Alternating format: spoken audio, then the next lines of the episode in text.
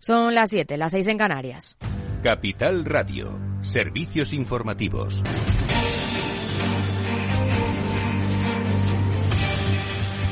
Muy buenas tardes. La economía global seguirá frenándose y solo crecerá el 2,8% este año y el 3% el que viene, según el Fondo Monetario Internacional, que advierte de que son cifras históricamente muy bajas, aunque descarta la recesión. Eso sí, mejora las previsiones para España. Lorena Ruiz, buenas tardes. Buenas tardes. El FMI ha incidido en que la incertidumbre sigue reinando en el panorama global y es que muchos países están aún absorbiendo los efectos de la pandemia o de la invasión rusa de Ucrania con una inflación muy elevada y unas condiciones financieras restrictivas que están dificultando la recuperación.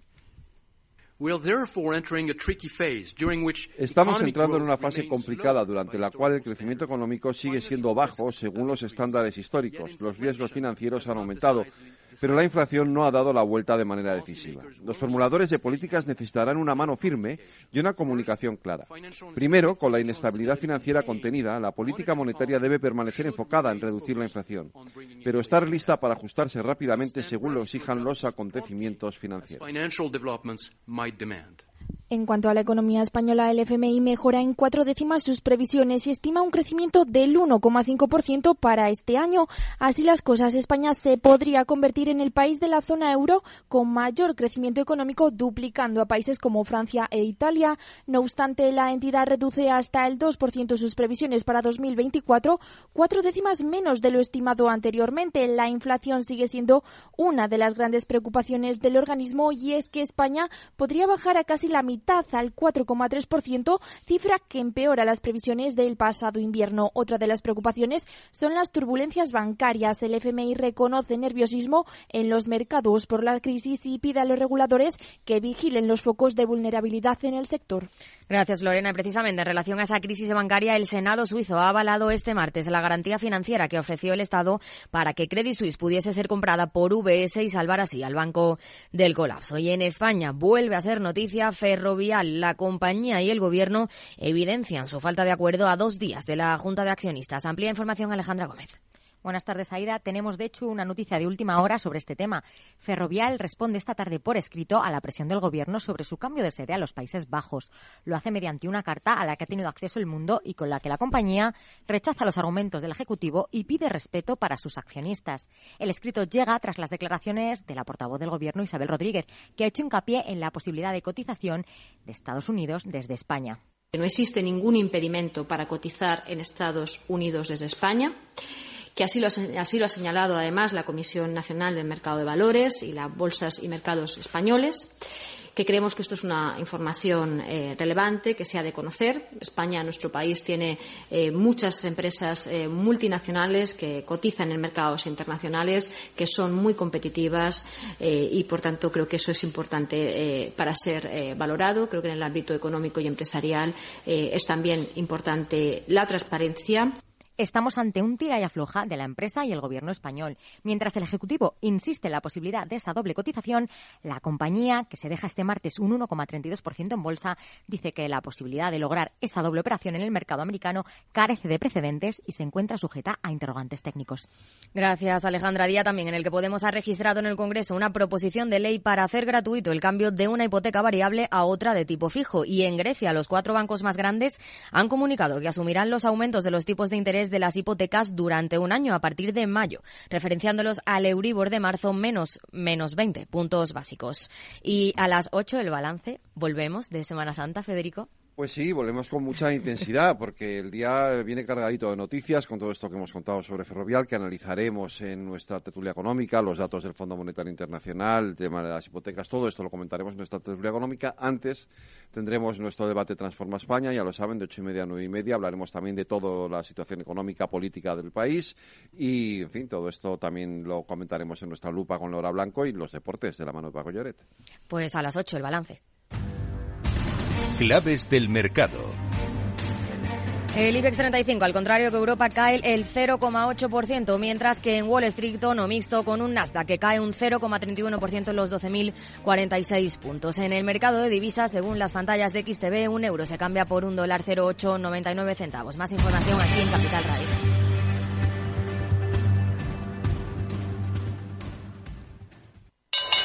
¿Te interesa la bolsa? Compra y vende acciones o ETF sin comisiones hasta 100.000 euros al mes. ¿Has oído bien? Sin comisiones. Más de 550.000 clientes ya confían en XTB. Abre tu cuenta totalmente online. Un broker, muchas posibilidades. XTB.com. A partir de 100.000 euros al mes, comisión del 0,2%, mínimo 10 euros. Invertir implica riesgos. Si quieres conocer mejor las empresas con las que trabajas, empieza por Informa. Compruébalo con tres informes gratis, el nuestro para que nos conozcas más y los dos que tú elijas para tu negocio. Solicítalos ya en Informa.es. Informa, líder en información empresarial. After Work, con Eduardo Castillo.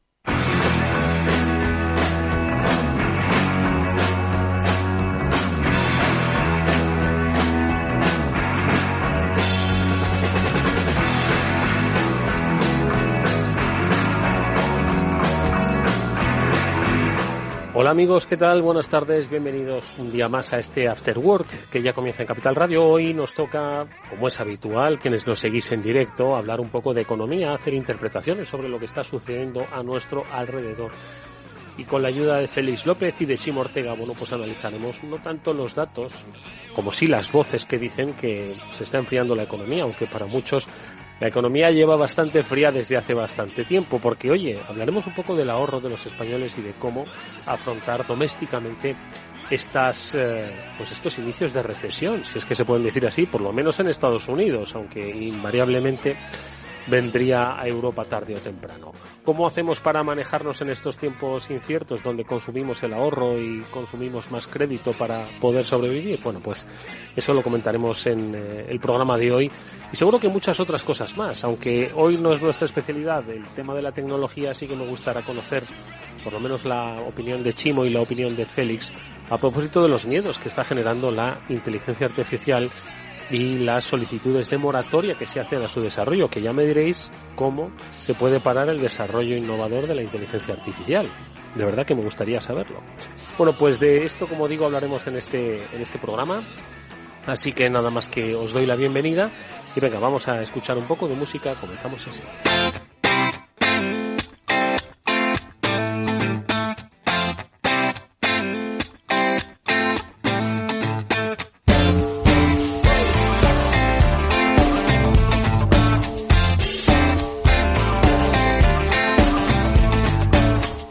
Como os decía al principio, vamos a charlar de temas económicos, vamos a tratar de entender qué es lo que está sucediendo a nuestro alrededor. Lo primero de todo es hablar de la, los que ya hablan de la inminente recesión en Estados Unidos o por lo menos de carácter global. El próximo que se ha sumado al carro, bueno, es una entidad que tampoco es de del gusto de Félix López, a quien ya saludamos. Félix, ¿cómo estás? Buenas tardes. Que muy buenas tardes. ¿Sabes a quién me refiero? Al Fondo Monetario Internacional, que nunca te ha gustado especialmente ¿eh? las, las previsiones que hace y, el propio papel del fondo. Un día vamos a dedicar un, un programa al, al, papel del fondo y al por qué le tienes tanta manía. No, que no le tengo tanta manía, no lo pongas así. No, no suelen acertar mucho. Eso, al que no le, al que no le das mucha, mucha confianza en sus previsiones, ¿no? Quiere decir, normalmente aciertan, pero aciertan cuando no pueden fallar. ¿No? Es decir, pero, pero digamos donde uno se la juega. Me miré, mira, lo miré porque te devolví la llamada, ¿vale? Uy, se nos ha colado Chimo aquí en el programa. Chimo, muy buenas tardes, ¿cómo estás? Bienvenido. no, está hablando con nosotros. Ahora enseguida vamos a saludar a Chimo Ortega. Félix, perdona, ¿qué me decías del eh, Fondo Monetario Internacional? No, que normalmente, oye, cuando, cuando uno tiene que acertar en previsiones, eh, es cuando es más difícil, ¿no? Y, bueno, que, que normalmente suele ser pues en situaciones como la que pueden estar ocurriendo estos meses, ¿no? Es decir, en el cual puede haber un cambio de tendencia, ¿no? Y bueno, pues es muy difícil, ¿no? Yo la verdad es que eh, venimos pronosticando esta crisis desde hace un año casi, ¿no? Y, y bueno, afortunadamente no, no acaba de llegar. Pero sí, los síntomas parecen que están ahí. Ya veremos Oye, pues vamos a ver si ya se ha incorporado nuestro amigo Chimo, que ha, que ha irrumpido en el programa. Chimo Ortega, ¿nos escuchas bien? ¿Cómo estás? Buenas tardes. Hola, buenas tardes. He irrumpido en el programa. ¿Cómo estáis? Muy bien. Es que te oíamos diciendo que te estaba llamando no sé quién o que estaba llamándote no sé quién. Y... Que justo ya sabéis cómo es esto del directo. Que Eh. entran y, te, y está Que haciendo entran sin cosas a la vez y preguntar. pensé, pensé que no estaba conectado. Es lo que tiene esto de la digitalización. Entran sin preguntar. Ahora, por cierto, les decía a los oyentes al principio que aparte de hablar de pues eh, los posibles eh, eh, la posible evolución ¿no? recesiva de la economía global, que el Fondo Monetario Internacional advierte ¿no? de que hay simbo- signos de enfriamiento de- del crecimiento de las economías, también me gustaría bajarlo al terreno doméstico y aquello de pulirse los ahorros o, o- o tirar demasiado crédito pues para sobrevivir a estos tiempos eh, inciertos, un poco pues esa economía macro y por supuesto la doméstica de las de las familias. Pero les decía, digo a los oyentes que seguro que nos eh, apetece hablar un poquito, aunque no somos muy tecnológicos aquí en este en este programa hoy, de lo de la inteligencia artificial y de cómo tienen intención la gente de, de tener el desarrollo innovador en la inteligencia artificial, que dudo mucho que sea así. Pero bueno, vamos a seguir hablando un poco de esas previsiones. Nos hablaba Félix un poco de ese enfriamiento, de ese cambio de ciclo que parece que viene, que viene, no acaba de confirmarse, no lo sé. Félix. Sí, eh, yo también estaba un poco mirando, ¿no? ¿Qué podría yo decir de, de lo que viene? Lo que viene, pues aparentemente tiene que ser una recesión porque con los tipos de interés donde están y donde estaban, pues eso hace que efectivamente pues la situación pueda ser complicada. Y así sean, está habiendo muchas cosas. Por ejemplo, hay una enorme caída en las ventas de ordenadores, ¿no? Pero cuando es una pequeña o gran caída, es una gran caída. Es, es casi el 30%, ¿no? Eh, Estaba leyendo que los pues, Apple, en sus e-books, pues ha caído las ventas un 40% los dos primeros meses, ¿no? Y lo mismo por Hewlett Packard y, y Lenovo y, y esta gente, ¿no? Así que eso suele ser bastante indicativo de dónde van las cosas, ¿no? Salvo que la gente pues haya decidido no comprar ordenadores y gastarse el dinero en otras cosas. Pero por otra cosa, por otra parte, por ejemplo, en Estados Unidos, una cosa que sí me está sorprendiendo es la enorme inversión que está viendo en edificios para industria. Muchos dicen, bueno, es que con estas nuevas ideas que tiene el gobierno americano de volver a hacer fábricas para hacer chips, ¿no? Pues, y, pero es cierto, sea lo que sea, el índice de construcción, digamos, inmobiliaria para temas que no sean eh, domésticos, ¿no? Viviendas incluso oficinas, que no, el tema no parece que vaya tan bien, ¿no? Pero el tema de, de la construcción industrial es, es- es como un 40% más que la media de los últimos años, ¿no? Así que por ahí, pues, oye, el tema pintan oros, ¿no? Ya veremos, ¿no? Por otra Bueno, parte, pues, se quejan los, los chinos, los chinos están montando ahí en Arizona, bueno, los chinos, los taiwaneses, ¿no? Chinos taiwaneses, los de Taiwan Semiconductors, y que, que están montando una fábrica en Arizona, pues, para hacer, oye, pues, chips, pues que los costes en Estados Unidos son tres veces los de Taiwán, ¿no? En fin, sigamos hablando nosotros de economía, pero de la economía doméstica, Félix, porque ese es otro de los aspectos, ¿no? Al final dice el Fondo Monetario Internacional que eh, sí, que se está eh, eh, enfriando la, la economía, pero, pero ¿qué pasa con las familias? Yo estaba hablando del consumo del ahorro, ¿no? Que se lo están ventilando pues a, a ritmos acelerados. No sé si has visto datos o cifras o si esto es lo normal en tiempos de precrisis. Ya comentamos hace, hace, hace ya dos o tres programas, ¿no? Mm. Que efectivamente la gente se, se, en varios países se había ya gastado los ahorros de la pandemia. Sobre todo un poco en la referencia que siempre hacemos un poco a la economía de Estados Unidos, ¿no? Que efectivamente es increíble porque la cantidad de dinero que, que recibió la gente eh, del gobierno de Estados Unidos, pues en realidad es lo que ha generado que, que este pequeño, digamos, boom post, post pandemia, ¿no? Pero eso, de alguna manera, pues ya, ya se ha acabado. Ya se ha acabado. Parece ser que la gente vuelve al trabajo. Siempre había una cantidad de gente que no eh, estaban missing, entre los que se suponía que debían de trabajar y los que contaban. Y digamos que desde el punto de vista laboral, pues las cosas están ahora, digamos, de una manera más normal. para entenderlo, ¿no? Pero sí, eh, lo que hablabas del ahorro, pues efectivamente, la gente ahorraba casi porque no se lo podía gastar de la cantidad de dinero que, exagerando, ¿no? Sí. Pero ahora ya pues todo eso, todo eso ha cambiado, ¿no? Y ya comentábamos, ¿no? Que, digamos, los saldos de endeudamiento en las tarjetas de crédito, que además suelen tener unos tipos de interés sí, bastante más, sí. y, más ahora, ¿no? Que, efectivamente se está notando que el crédito al consumo no ya tanto las tarjetas de crédito, sino la financiación de vehículos, etcétera, pues ha subido bastante, ¿no? Entonces, pues eso es indicativo efectivamente de que, de que, bueno, la gente está estirando lo que puede y si de alguna manera pues va la gente al paro y se reduce un poco los ingresos, pues esa es un poco la idea de que se supone puede venir la crisis. La crisis es algo que, en definitiva Ahora, yo pensaba que la, Reserva Federal, diríamos hace un par de meses, ¿no? Un poco pensando que, quizá la inflación iba a caer, como ya estábamos viendo, ¿no? aparte no me habéis felicitado por mi pronóstico de que en, marzo, abril íbamos a estar en un 3% de inflación y eso lo dije en septiembre. Eso es cierto, eso es cierto, eso es cierto. es que, Félix, te felicitamos, pero es que últimamente, en contra de lo que sucede con otros economistas, aciertas mucho.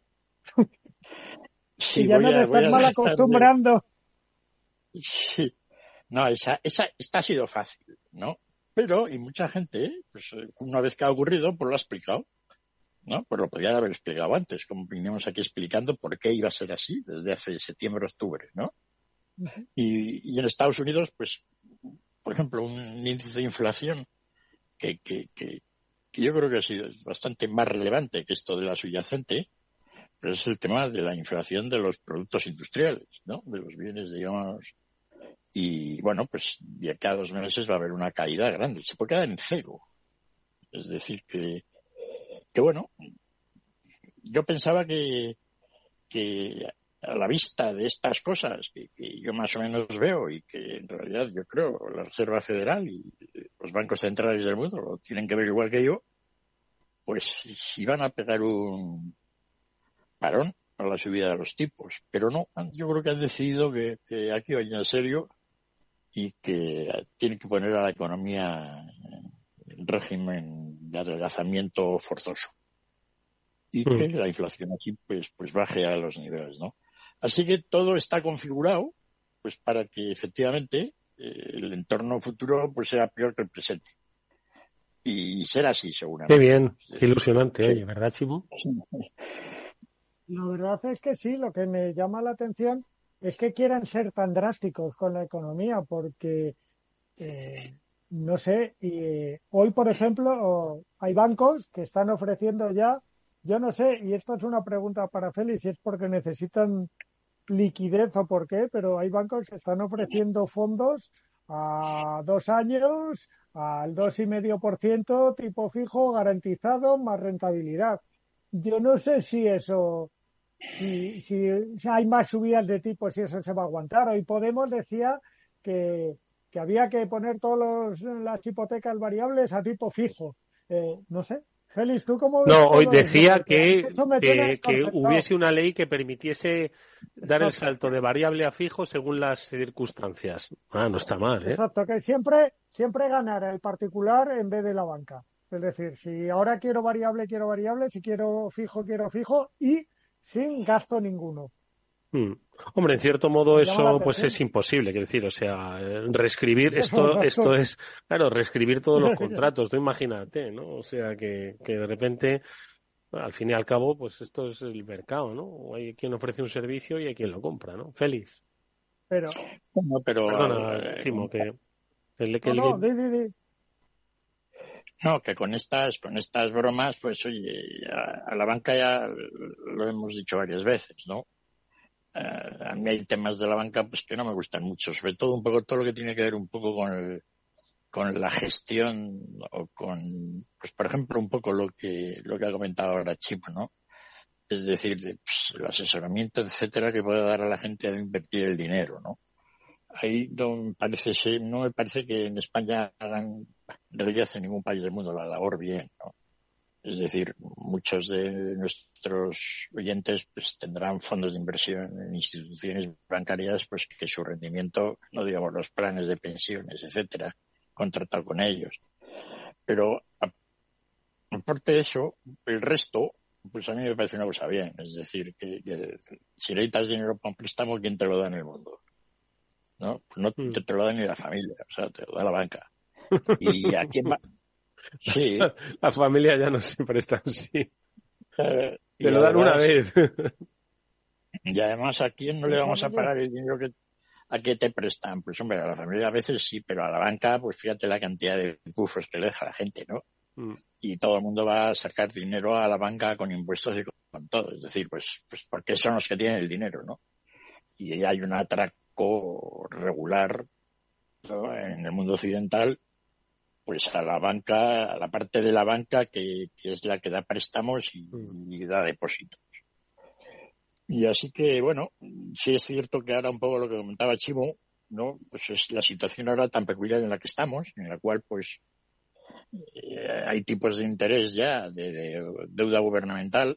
Por ejemplo, en Estados Unidos, pues, yo recomiendo mucho a la gente que invierta en deuda americana al cuatro y pico por ciento a corto plazo, cubran el riesgo de cambio y ya está, ¿no? Porque mientras no te den tipo de interés en la banca, ellos van a estar forzados un poco a subir los tipos de interés que pagan a los depositantes, pero eso está yendo poco a poco, ¿no? Entonces, bueno, estamos en una situación que efectivamente mucha, la banca ya ha, querido pensar que puede, puede estar aguantando pues subiendo los tipos de interés en lo que cobra y no pagar mucho por lo que por lo que acaba, por lo que cobra o por lo que por lo que invierte, ¿no? Mm. Y ahí andamos, ¿no? De, de, de todos estos síntomas también, pues no muy positivos, ¿no? A la hora de, pensar un poco que, lo que va a ocurrir. Mm. Mm. Chimo. Sí, eh, yo lo veía como algo, porque hace pocas semanas comentábamos que la banca en España no estaba eh, respondiendo, quiero decir, eh, ante los clientes como se esperaba, frente a otros bancos que sí, que estaban otros países que, subían intereses, subían y, y, ahora yo creo que está empezando esa tendencia con estos productos todavía muy específicos, porque claro, se están mostrando no competitivos frente a productos extranjeros. Igual que decíamos que ahora mueves el dinero con un clic, puedes contratar con un clic con cualquier economía. Entonces, mm. la verdad es que me resulta llamativo que empiecen estos movimientos. No, porque en general, no, esto es un poco de, esto tiene que ver un poco con el ambiente general dentro de la competencia bancaria. ¿no? Ya en cuanto a alguien rompe brecha, ¿no? Y las gestoras, etcétera, donde mucha gente tiene el dinero ahí un poco aparcado, pues, pues empiezan ya a ofrecer algunos mayores rendimientos, pues al resto ya no le queda más remedio, ¿no? Y yo creo que ahí va a haber un cambio, un cambio grande. Eh, la verdad es que va todo desde la deuda, digamos, bancaria, las cuentas corrientes, pues a lugares donde realmente no puedes tener riesgo, ¿no? y que es pues deuda a corto plazo de, los gobiernos. En Estados Unidos la, la, la, espantada ha sido monumental, ¿no? Es decir, la, deuda a corto plazo, digamos, de, de, Estados Unidos está ahora a más del cuatro y medio por ciento, ¿no? Mm. Así que bueno, pues ya quisiéramos aquí en España, ¿no? Y, y bueno, ahí, ahí andan, ¿no? ¿Y cuáles dirías, Félix, que son un poco actitudes a adoptar en estos tiempos? Porque es que, en fin, si los bancos centrales tienen muy claro ¿no? que van a enfriar la, economía y, van, a van a continuar esas subidas de tipos, van a encarecerse pues esos productos financieros, ¿cuál es un poco tu recomendación? Al final, mm, lo digo para el ciudadano, ¿eh? Es decir, que ya estará haciendo sus deberes de ahorro ¿eh? y, y de restricción del gasto. No sé qué más se puede hacer o qué no se debería hacer en exceso, no sé. Hombre, la verdad es que sí, hay que reconocer que, casi todos estos movimientos nos afectan en el margen, ¿no? A una serie de gente que cambia. La mayor parte de la gente, pues esto no nos afecta ni mucho ni poco. ¿no? Salvo que, bueno, pues el dinero que tenemos un poco en el banco, pues tratar de sacarle un mayor rendimiento. Mm. En cuanto al día a día de nuestro, pues, oye, pues con la inflación ya hemos estado preocupados, ¿no? Y hemos cambiado, pues, el aceite de marca por el aceite más barato, ¿no? Hemos ido ahí haciendo reajustes que de alguna manera nos afectan, pero en el fondo tampoco tanto, ¿no? Es decir, a no ser de que haya pues una gran crisis, la mayor parte de las decisiones en las cuales estamos envueltos ahora no son demasiado relevantes, ¿no? A la hora de, bueno, en España, pues con esa situación que siempre tenemos, que, que, que, es el paro, que acabamos de, de, solucionar, pues todo lo que sea mantener un cierto mercado de trabajo en situación, digamos, si no bollante, por lo menos razonable, pues es quizá lo más, lo más importante, ¿no? Mm. Yo, por lo demás, pues esos tipos de interés más alto, precios de los coches como están, pues oye, pues la gente va a comprar menos coches, eso es así, ¿no? Y ¿La gente va a comprar menos coches o qué, Chimo? El otro día salía lo que hemos comentado en más de una ocasión, que los coches, aunque han vendido, las, los fabricantes, aunque han vendido menos coches, han ganado mucho más dinero, ¿no? Al venderlos más caros. Bueno, pero están en un momento en que tienen que ver, tienen que ciclo. Eh, igual que lo cambiaron a producir poco, si la demanda se incrementa, y es verdad que se va a ralentizar con lo de los tipos, tienen que producir más. Y entonces ya no le empezará a salir eh, tan fácil la cuestión. Si todos tienen componentes, eh, habrá más competencia, porque ya no venderás todo lo que haces, sino venderás lo que el cliente quiere comprar. Mm. Quiero decir, no sé cómo se va a estabilizar el ciclo. Igual eso requiere una tarde de análisis con Félix, pero que el ciclo va a cambiar este año es muy, muy posible. Mira, yo quería sacaros, y perdonar, no viene a colación, pero creo que es una noticia relevante, porque esta mañana, y que hemos hablado aquí, por eso la saco, el presidente de Repsol defendió una cosa que hemos defendido tanto en movilidad sobre ruedas como en este After War, Eduardo Castillo, muchas veces, que es que eh, antes de tomar decisiones de sostenibilidad, muchas veces hay que mirar lo que tienes en el país y, cómo apoyas a tus empresas. Y esta mañana el presidente de Resol, Antonio Brufao, eh, se ha despachado muy a gusto. Eh, en la radio hay un, corte por ahí diciendo que, que, estaba muy bien, pero que le parecía mm, prácticamente, ha dicho, no sé si era impresentable o un término muy parecido, que que el gobierno español, cuando hablábamos, os acordáis, hace un par de semanas, de que el gobierno alemán había dicho, eh, eh, eh, por Dios, está usted pasando con la sostenibilidad y me va a hundir la industria, pues que, que, no hubiera hecho algo parecido teniendo en cuenta que éramos la segunda industria europea. Y me ha parecido muy interesante y ha recordado que la movilidad en general, toda la movilidad, transporte, eh, movilidad particular, toda la que conocemos, los aviones, los barcos, los trenes, los coches, los camiones, los autobuses, toda eh, solo suponía el 20%. Yo mi última estadística de la Organización Mundial era el 17, pero bueno, puede ser el 20, pero, pero en torno a eso, un 18, un 20% de todas las emisiones que hay en el planeta y que a lo mejor deberíamos mirar otras cosas antes de hundir a nuestra propia industria. Y me ha parecido muy interesante porque es un argumento que además va muy en línea con lo que hemos hablado nosotros en este programa otras veces, con lo cual quería dejaros la píldora ahí. Feliz.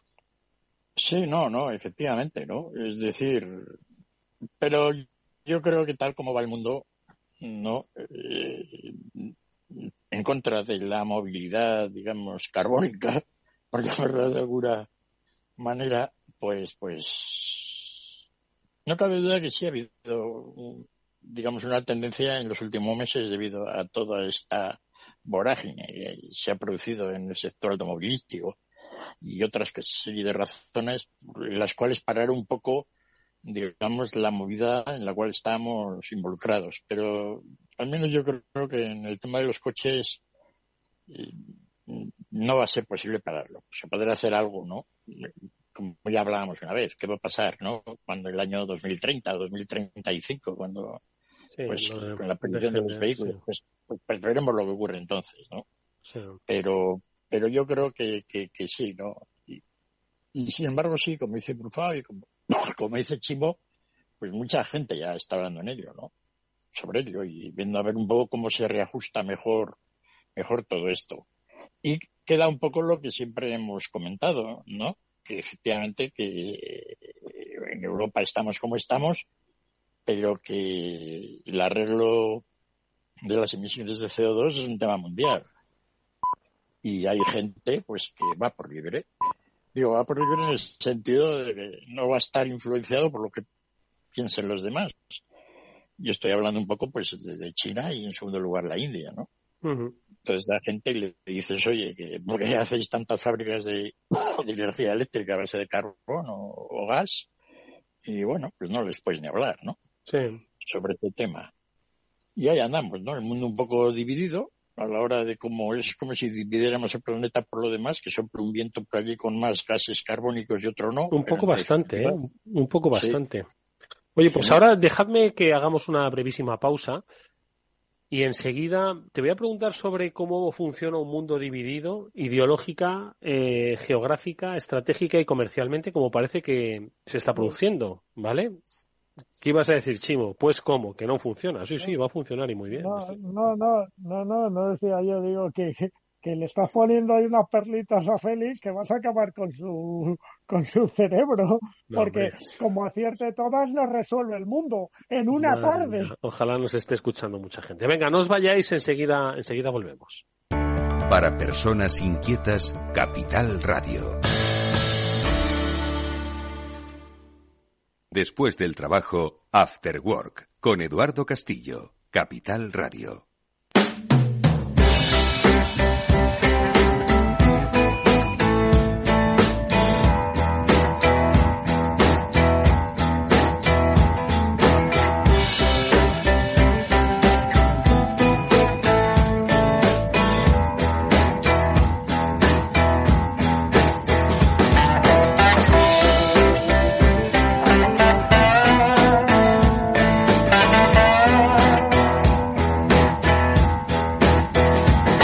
Decía a Félix López, estamos en conversación también con Chimo Ortega, que es él el que ha dicho pues que el, que el mundo al final, y estábamos hablando pues un poco de los objetivos de medioambientales, de el progreso y de cómo hacer un, mundo y un, futuro más sostenible, pero que claramente había pues dos, dos bloques en, en, el mundo.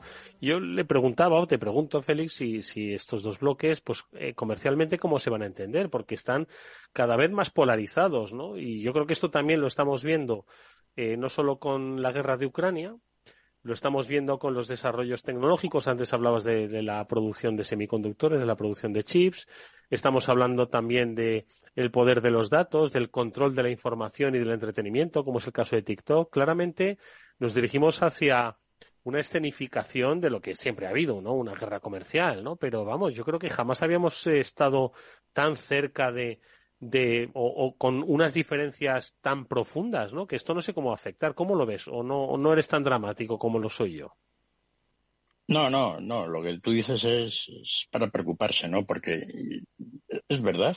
No ha habido un ambiente, digamos, más contraproducente para que todo en el mundo funcione de una manera, digamos, relajada que la situación actual. Es decir, la situación actual es gravísimo se llama emergencia en cuanto a lo que la gente dice. Es cierto que de momento son más palabras que hechos, porque, bueno, pues los chinos siguen, siguen exportando muchísimo y el mundo comprando muchísimo. Si hubiera habido algo, digamos, realmente evidente de, del cambio en la situación económica, pues se hubiera notado en eso, ¿no? Sí que es cierto que los mismos chinos están preocupados ahora de que las exportaciones ya no les van como les iban. Y claro, porque lo que fue los pasados dos años, pues fue tremendo. Y este año, pues, pues efectivamente las cosas van a estar más tristes. Pero sí, es decir, el ambiente existe. Es decir, cualquier cosa que, se toque es un tema de, de, guerra ya comercial y más. Sí, sí, es así.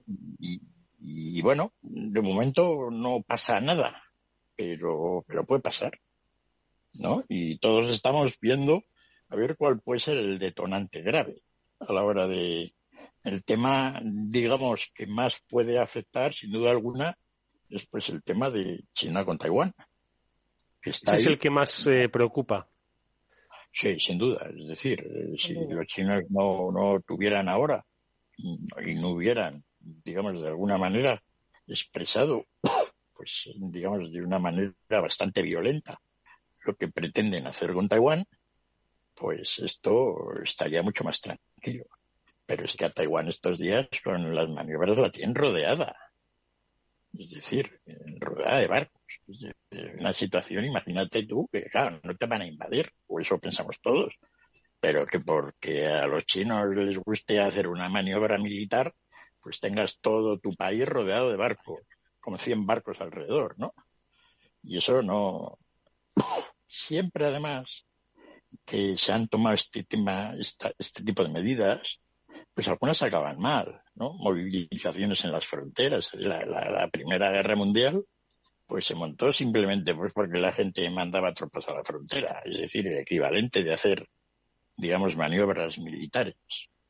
Así que es un poco preocupante eso, o mucho, ¿no? Es decir, ahora, pues, dedicamos a estos temas mucho más tiempo y pensamiento que lo que, digamos, de alguna manera pensábamos hace un par de años. Hace un par de años estábamos preocupados si los chinos hacían casas o no. Ahora eso, que también sigue ahí, pues ha pasado a un segundo plano. La idea es que piensa China con Rusia, que piensa China con Taiwán, que piensa China con Estados Unidos, qué va a pasar con Europa y China, si Macron va o viene. Quiero decir, este tipo de cosas, ¿no? Todas confusas. Y eso Que, que, no hablamos de, de, Australia y China, porque también lo que pasa es que la prensa de, de, Australia nos queda un poco más lejana, ¿eh? pero si no me equivoco también creo que tienen bastante jaleo por allí, ¿no? Bueno, Australia con China llevan tres años a bofetada limpia. es una cosa, ¿no? Limitación con, con bueno, pues con, con australianos detenidos, los, los australianos diciendo que los chinos son medio criminales con el tema de los ugures, etcétera, y ahí andan los chinos poniendo limitaciones a la importación de productos australianos, los australianos pues diciendo que van a comprar un montón de submarinos, en principio a Francia, pero luego cambian y dicen que a Estados Unidos e Inglaterra, que yo creo que es un poco toda la bronca que ha montado Macron, viene por ahí, pero el tema de los submarinos. ¿no? Y, que Australia aquí en esto tiene una parte y sí, es decir, toda la gente que, que, que, que, porque los australianos pues aparte de tengan sus ideas políticas respecto a los chinos, a los cuales no se les puede decir nada, pues eh, se sienten absolutamente chantajeados pues, por el poder económico que tiene China a la hora de, ¿no? Y muchos otros países, ¿no? Que, que, están con los rusos, pues realmente en una situación. Claro, eso es un poco lo que la gente dice, es decir, ante, digamos, ese potencial chino, tomar medidas, digamos, unilaterales ni de amenazarte o, no amenazarte, tomar medidas directas, pues hasta qué punto hace falta una unión. Y pues ya vemos que, como siempre, ¿no? Los franceses son los primeros pues, que resquebrajan todo eso, ¿no? Su deporte nacional. Y entonces, pues ya andamos. Y yo creo que además en este escenario así de incertidumbre global, ¿no?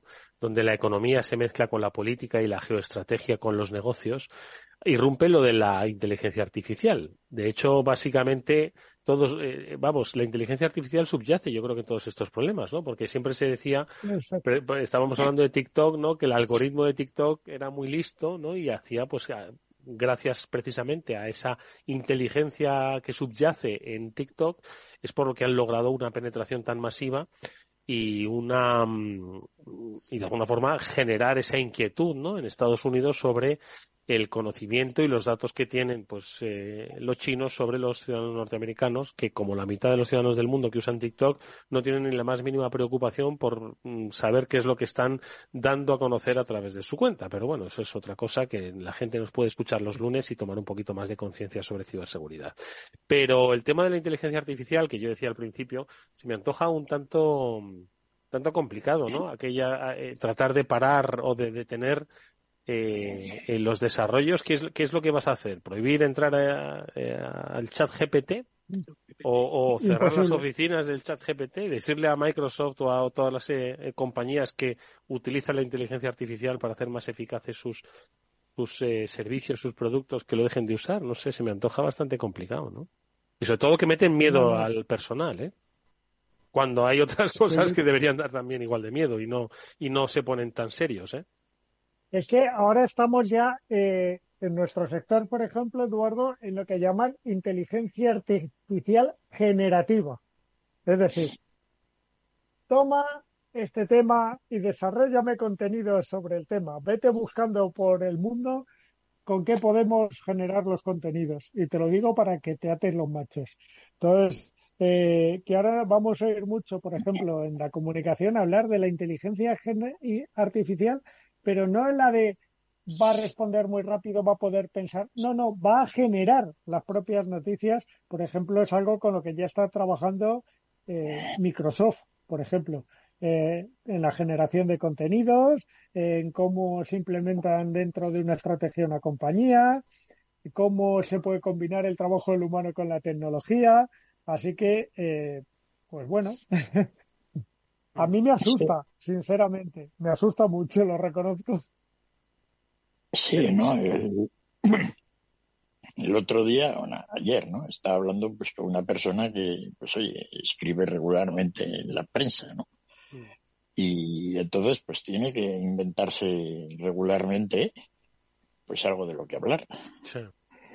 Y entonces decía, pues ahora creo que eh, no sé cuándo, pues todo lo que yo hago, pues un programa de estos de ChatGPT me va a eliminar tal cual.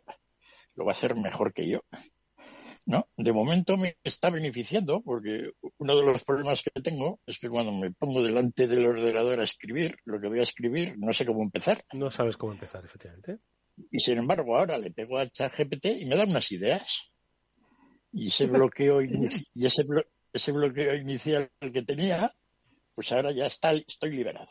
Y mm. ha sido, yo siempre estaba preocupado, pero ahora no, ahora lo pongo allí y efectivamente, ¿no? Luego, el tema, sí, va, yo llevo esta mañana, ¿no?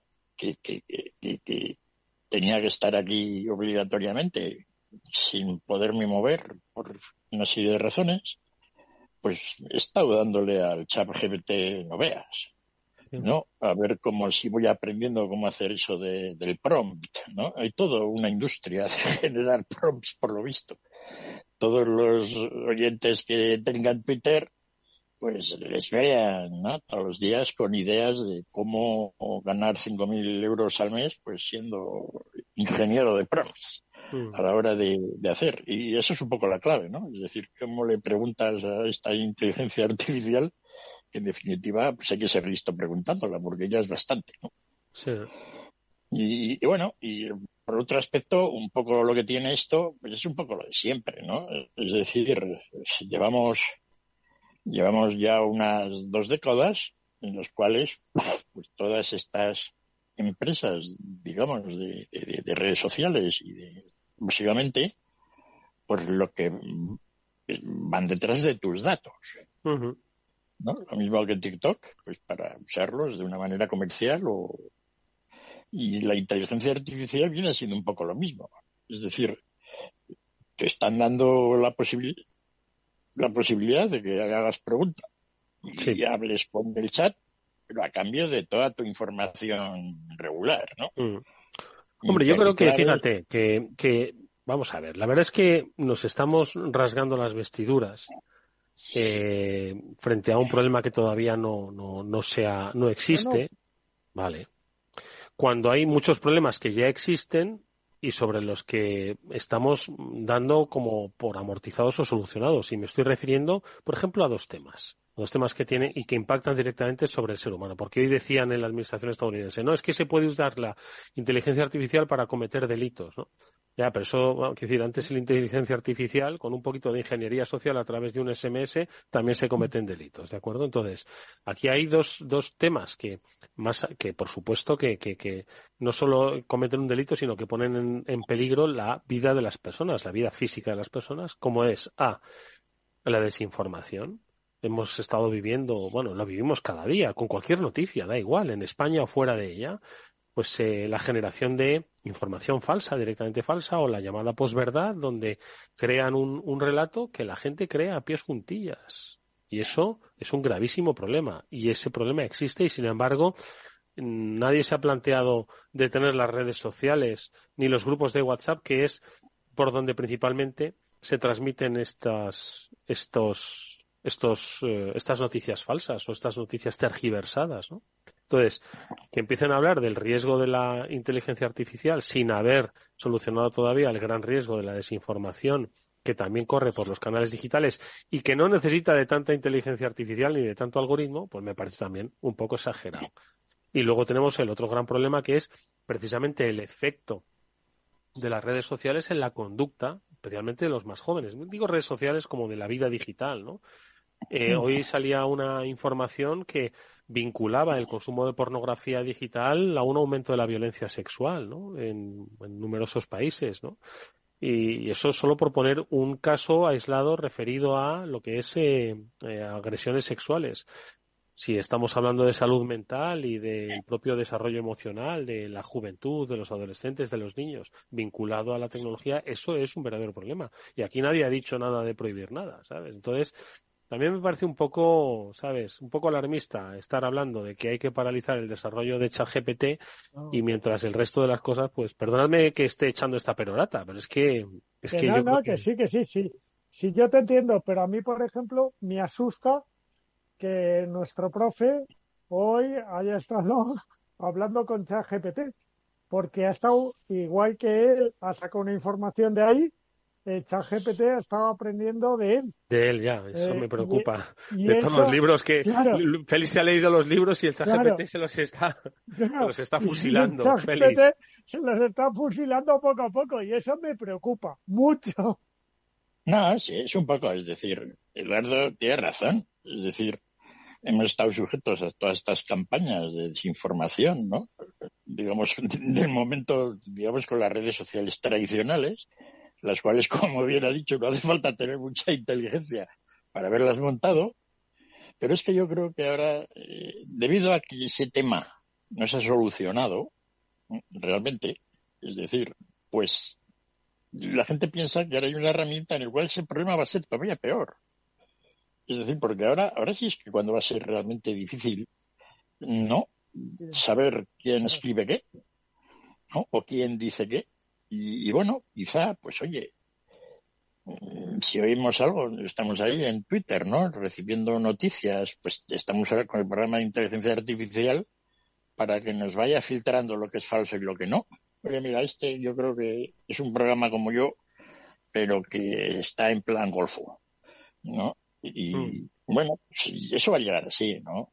Y lo contamos la semana pasada yo estoy de acuerdo contigo, Eduardo, de que, de que porque nos preocupamos ahora, pero la cosa, en mi punto de vista, tiene mala pinta. Es decir, eh, va a haber toda una industria dedicada a la lucha contra la inteligencia artificial. O sea, no sé si será la misma, la misma inteligencia artificial la que tenga que luchar contra ella y nosotros tratando de controlarla, porque las derivaciones que puede tener esto pues son, son muchas, ¿no? Al margen de lo que comentas, efectivamente, ¿no? Pues todo el tema de los niños, ¿no? Mm. Todo el tema, efectivamente, de, de, pues desde hace 20 años, pues la, pornografía, ¿no? Anda por todos los lados. Mm. Cosa que nos podemos imaginar nosotros cuando éramos jóvenes, ¿no? Que teníamos una carta que, con una chica con bikini y nos parecía aquello, pues mm. fíjate, ¿no? Sí, sí, sí.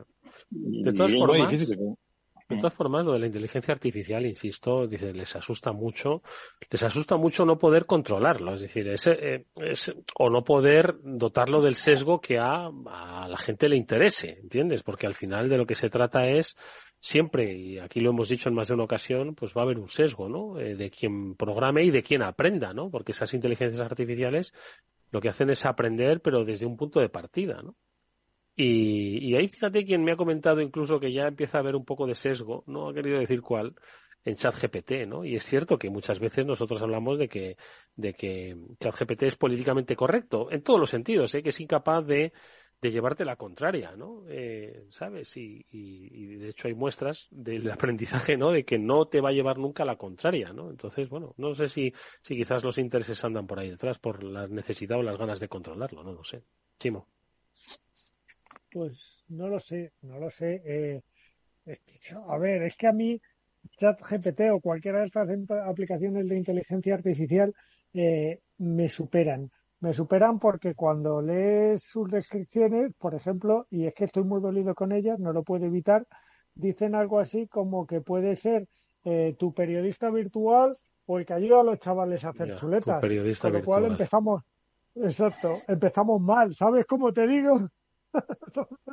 me, me, me, me rechinan y tengo cierto reparo y por eso es verdad que, las pruebo, que las uso con mucho cuidado, todo hay que decirlo, pero es verdad que, de lo que de lo que están aprendiendo es de todos aquellos que estamos probando, o sea, la, la, la base de la información ya la tienen metida, o sea, la enciclopedia, el Wikipedia, el Google, todo eso ya lo tiene. Ahora está aprendiendo de nosotros y de la forma que queremos racionalizar esa información. Entonces, mm, me asusta. No, a mí esto me asusta, Eduardo. La, conclusión ante esto es, de momento, susto. Porque no quiero que sea un periodista virtual, ni creo que sea un sitio para que los niños no solo entren en Google y miren Wikipedia para copiar el examen y que el profesor se dé cuenta, sino que se lo pueda redactar como si lo, como si lo estuviera haciendo de verdad. Pues me parece que tenemos que buscarle otras cosas que hay muchas necesidades, como tú dices, más urgentes y que a lo mejor también nos puede ayudar a solucionar de alguna manera. Pues utilicémoslo para eso y no para lo que lo estamos utilizando, porque es que me asusta, mm. insisto. Mm. En fin.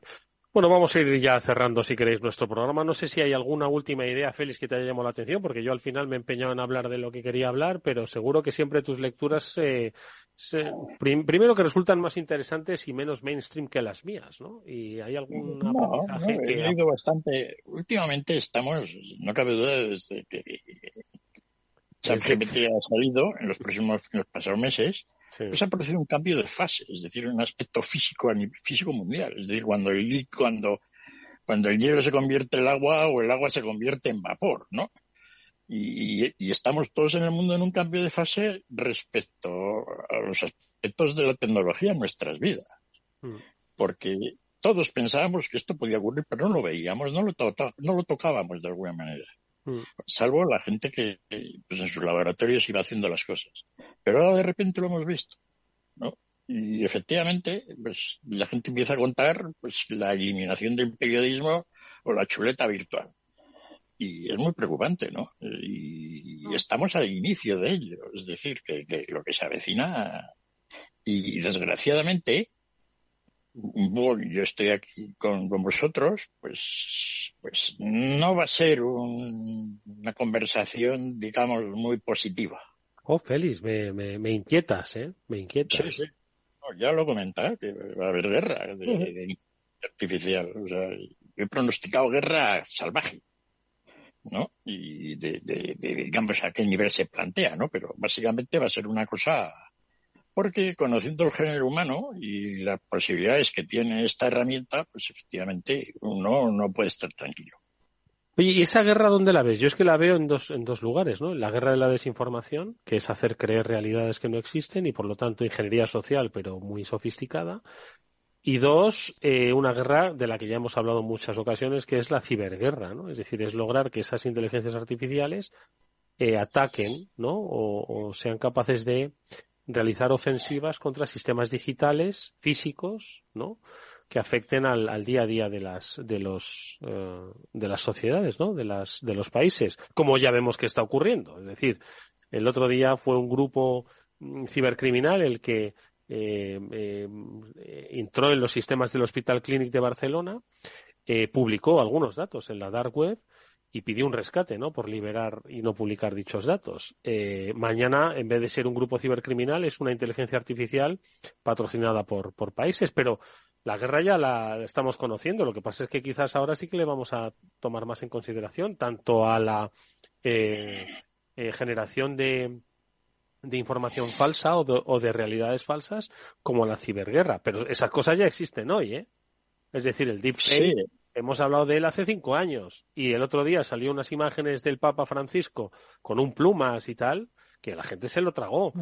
¿eh? O hubo una crítica feroz a una portada del diario El Mundo que ponían una, un, un, montaje pues muy real, ¿no? Creado por una inteligencia artificial de un Pablo Iglesias y una Yolanda Díaz muy sonriente. Es decir, que eso ya existe, ya ha existido siempre. O sea que al final la, lo que va a hacer la inteligencia artificial es llevar al máximo extremo problemas que ya existen hoy o riesgos que ya vivimos, no, Félix. Pero, pero dejarme que haga, dejarme que haga una broma, ¿vale? Para, para un poco de, te digo, estoy asustado, pero para descontextualizarlo, ¿vale? Lo primero que te hace ChatGPT cuando entras en su página es eh, abrirte una casilla que dice que va a verificar que eres un humano. Da ganas de decirle, ¿y tú? Un captcha de esos te sale, ¿no? Dice que, Exacto. Te sale uno dentro de verificación y te dice, es que quiero comprobar que eres un humano. Dice, ¿y tú lo eres? En fin. Bueno, pues eh, que ya seguiremos hablando, por supuesto, de ChatGPT, pero insisto, que los problemas que va a generar o que tanto temor nos producen ya existen. Ojo, ¿eh? Lo que ocurre es que se producirán a una velocidad sí, mucho más rápida, ¿sabes? Y, y tendrán un efecto pues mucho mayor del que ya tienen. Así que bueno, no hay mal que por bien no venga. Si esto nos hace luchar realmente contra la desinformación, bienvenido sea. Pero hace, insisto, cinco años se estaba hablando de fake news como ahora mismo se está hablando, ya sean fotografías o ya sean imágenes de vídeo eh, totalmente, totalmente eh, eh, creadas eh, a partir de realidades falsas. Pero bueno, que amigos, que muchas gracias por haber estado como siempre con nosotros. Nos vemos en un próximo programa y, y nada, que seguiremos hablando de ChatGPT. No nos queda más remedio, Félix, no nos queda más remedio. Sí, no nos queda más remedio. ChatGPT hablando de nosotros. O exactamente, un día va a hacer con una voz sintética el programa. Pero bueno, ya te digo yo que se va a notar. Saludos a todos los oyentes, que no era yo el que hablaba. Era... que, era un chat GPT. Eh, ese no, Félix es insustituible, como lo es Chimortea. Gracias amigos, cuidaros mucho y nos vemos en una próxima semana. Y a todos ustedes, nos despedimos hasta eh, mañana, que volverá nuestro programa, en el que hablaremos eh, de los mejores sitios para trabajar, la iniciativa Great Place to Work. ¿Cuáles son esos sitios? Bueno, pues eh, se lo preguntaremos a uno de sus responsables y por supuesto tendremos nuestro episodio de El Transformador porque hablaremos del World Tour que va a tener lugar en Madrid y que va a juntar a la comunidad Salesforce para hablarnos de precisamente disrupciones, cambios, hacia dónde se dirigen las empresas. Todo esto en el programa de mañana, aquí a las eh, 19 horas en la Sintonía Capital Radio. Gracias amigos, nos vamos, adiós.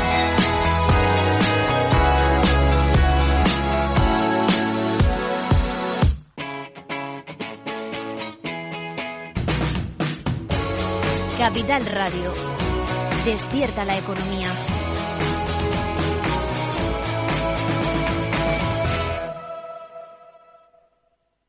¿Qué es ir más allá?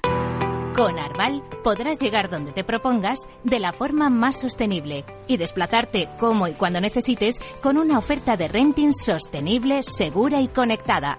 Y preocuparte solo de conducir porque nosotros nos ocupamos del resto.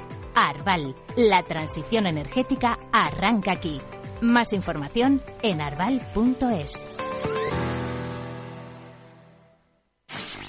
En Capital Radio te mantenemos económicamente informado desde que amanece. Son las 7 de la mañana, hora central europea, las 6 de la mañana en Canarias. Aquí comienza Capital, la bolsa y la vida. Haciendo algún break en el camino. Enseguida, hora trading la hora más golfa de los mercados. Para continuar informándote después de comer. Son las 4 de la tarde, las 3 en Canarias. Esto es Mercado Abierto, en Capital Radio. Y que cierres el día conociendo todos los detalles. Señoras y señores, buenas noches, bienvenidos. Escuchan la sintonía de Capital Radio. Les invito a que nos acompañen aquí en el balance. Capital Radio. Información económica de calidad.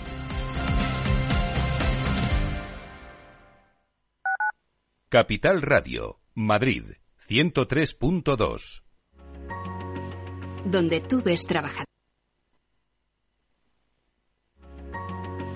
Donde tú ves trabajadores. El Instituto Regional de Seguridad y Salud en el Trabajo se ocupa de la prevención de sus riesgos laborales. Comprometido con la vida. Infórmate cómo en el 900-713-123. Comunidad de Madrid.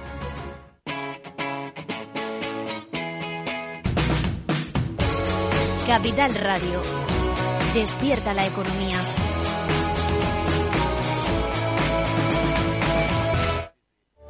Desde la Comunidad de Madrid queremos darte un consejo de corazón.